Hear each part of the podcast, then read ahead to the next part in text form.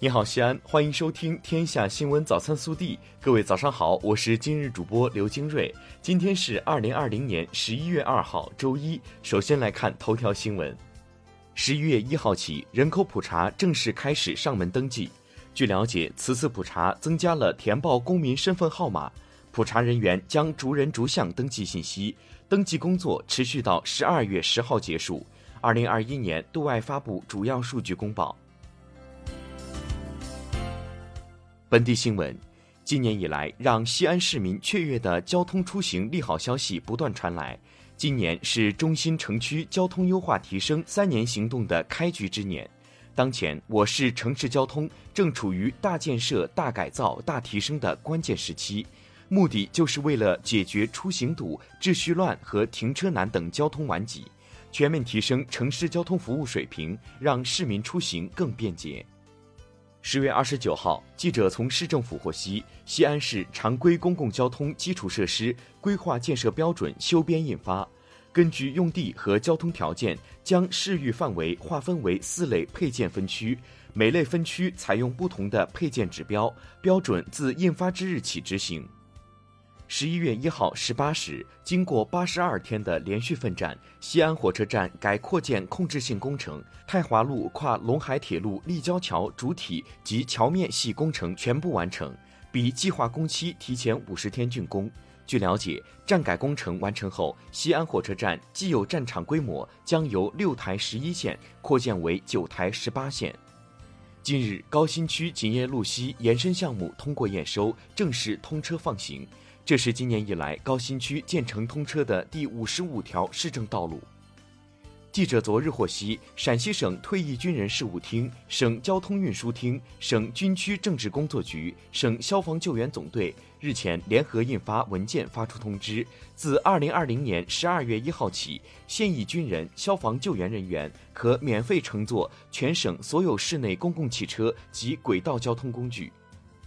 记者从陕西省统计局了解到，前三季度我省粮食主产区喜获丰收，夏粮大幅度恢复性增长，夏粮和小麦总产均为近五年第一，瓜果蔬菜等经济作物也平稳增长，畜牧业生产持续向好，农村经济形势低开高走。记者从省气象局获悉，今明两天全省仍然以晴天兼多云天气为主。四号、五号，关中、陕南阴天有小雨；六号，陕北、关中北部日平均气温将下降六到八度，并伴有五到六级偏北风。国内新闻：水利部国家发展改革委一号公布，三峡工程日前完成整体竣工验收全部程序。根据验收结论，三峡工程建设任务全面完成，工程质量满足规程规范和设计要求，总体优良，运行持续保持良好状态，防洪、发电、航运、水资源利用等综合效益全面发挥。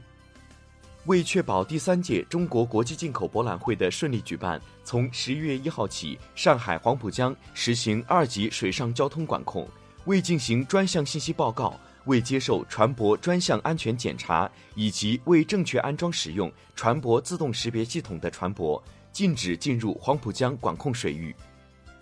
新疆维吾尔自治区卫生健康委最新通报：十月三十一号零时至二十四时，新疆维吾尔自治区含新疆生产建设兵团新增新冠肺炎确诊病例三例，均为无症状感染者转确诊，新增无症状感染者六十一例。其中，喀什地区疏附县占敏乡和周边乡镇四十六例，与疏附县相邻的克孜勒苏柯尔克孜自治州阿克陶县喀热开齐克乡和皮拉勒乡十五例，均为接受隔离医学观察人员。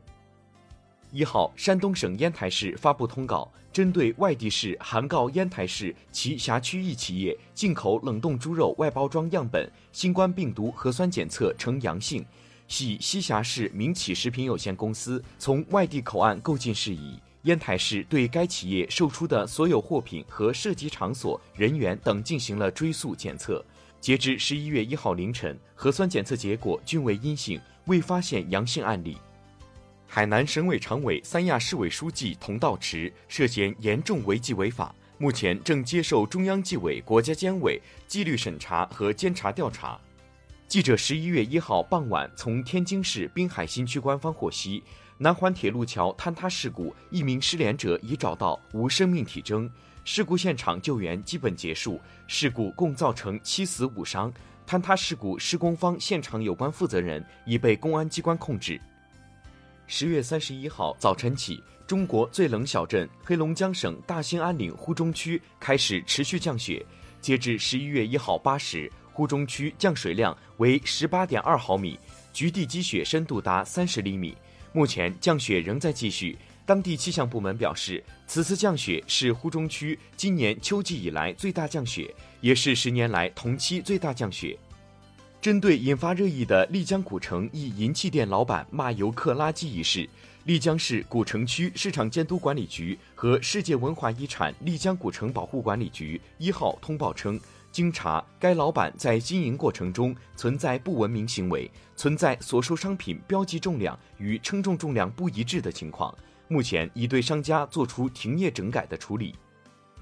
近日，有网友发视频反映，福建永辉三明万达店有超市销售人员直接脚踩冻货上行走，引发热议。对此，福建永辉超市官方一号回应表示，门店已将该柜台产品全数下架销毁处理，同时也对涉事员工进行了严肃处理。